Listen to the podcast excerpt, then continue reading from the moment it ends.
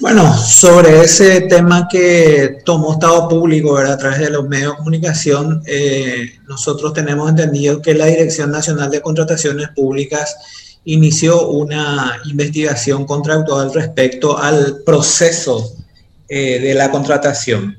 Eh, entonces, en base a esa, a esa información, para nosotros resultará relevante la verificación contractual que eh, que realice la Dirección Nacional de Contrataciones Públicas con quien este, coordinamos este tipo de actividades para que en caso de que surja algún indicio eh, de alguna irregularidad en el proceso de contratación, eh, en, el, en, el, marco de las conclusiones que a la que arribe la Dirección Nacional de Contrataciones Públicas, la misma eh, comunique eh, a la Secretaría de Anticorrupción también para la profundización de los indicios eh, si existiese algún tipo de irregularidad.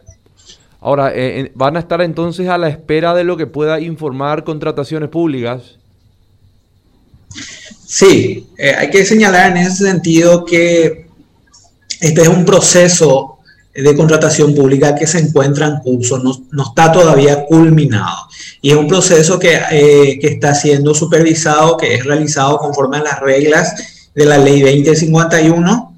Eh, y por lo tanto, la Dirección Nacional de Contrataciones Públicas todavía tiene la competencia para, en su caso, eh, suspender ese proceso o dictar recomendaciones que son vinculantes eh, respecto a ese proceso de contratación.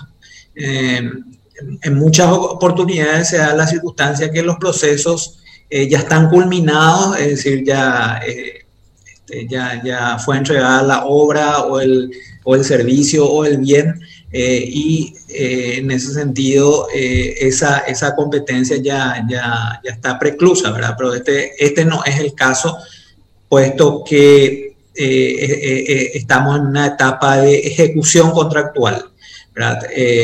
eso significa que todavía deben cumplirse las cláusulas del contrato y la Dirección de Contrataciones Públicas puede emitir a partir de esa investigación alguna resolución en ese sentido. Eh, por lo general, doctor, cuando se dan este tipo de investigaciones eh, y, tienen la conclusión, digamos, del hecho investigado, em, ¿qué hacen con ese, con ese resultado?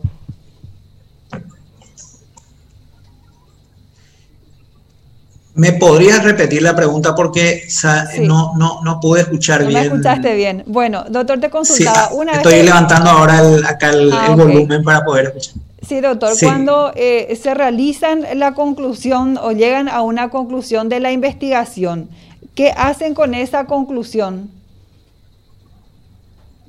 Bueno, nosotros podemos eh, confirmar o corroborar los datos de esa, de esa investigación y concluir finalmente que corresponde eh, la iniciación de un sumario administrativo o la formulación de una denuncia penal. Es decir, esas son las dos eh, conclusiones a las cuales podemos arribar.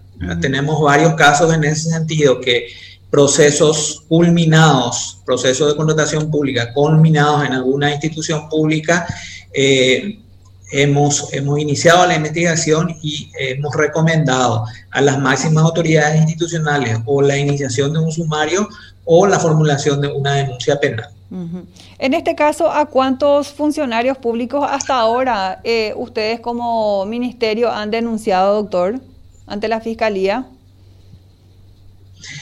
Bueno, una estadística que nosotros tenemos en, el año 2020 eh, nos arroja cerca de 200 denuncias. Tenemos 200 denuncias presentadas ante el Ministerio Público y en cada denuncia puede haber más de una persona eh, más de un funcionario eh, afectado.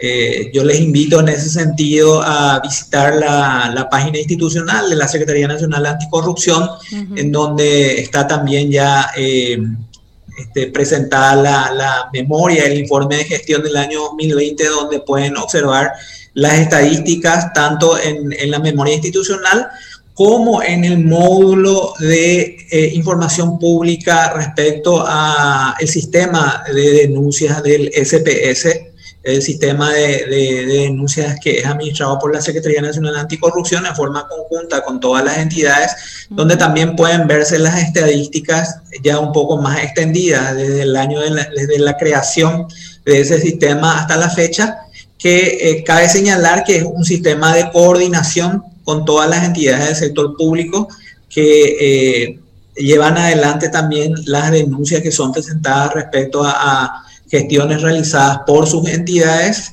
eh, o sea, por gestiones, eh, denuncias realizadas en relación a sus entidades y el curso que han tenido esas investigaciones en cada una de esas entidades. Doctor, de estas 200 denuncias que han realizado ante el Ministerio Público, ¿de qué instituciones son o contra quién, contra qué autoridad? Bueno, eh, son de la, de la más diversa naturaleza, ¿verdad? Eh, tenemos desde municipalidades, ministerios, eh, Dirección Nacional de Aduanas, digamos, podrían, podríamos ver un poco, hacer un poco una, un ranking o una estadística, pero esa información está, está consignada en en, esa, en ese panel de, denuncias eh, que es accesible a toda la ciudadanía eh, y este, con el detalle del estado o del, del, a ver, del resultado final de esa denuncia que en algunos casos es el sumario administrativo y en otros casos son eh, denuncias en sede penal. Ahora, doctor, eh, cabe señalar, cabe aclarar en ese sentido que no, no, necesariamente la Senat hace las denuncias. En muchos casos, la denuncia la hace la misma institución pública afectada. O sea, eh, ese es el sistema de coordinación. En algunos casos somos nosotros los que presentamos la denuncia, pero en muchos otros casos, como corresponde, cada entidad tiene su unidad eh, de, transparencia, como por ejemplo el Ministerio de Educación tiene su unidad de transparencia y anticorrupción, lleva adelante sus denuncias y formula esas denuncias. ¿Recuerda usted, eh, doctor, por lo menos ahora, si tiene en mente eh, qué institución es la más recurrente, por ejemplo, en las irregularidades?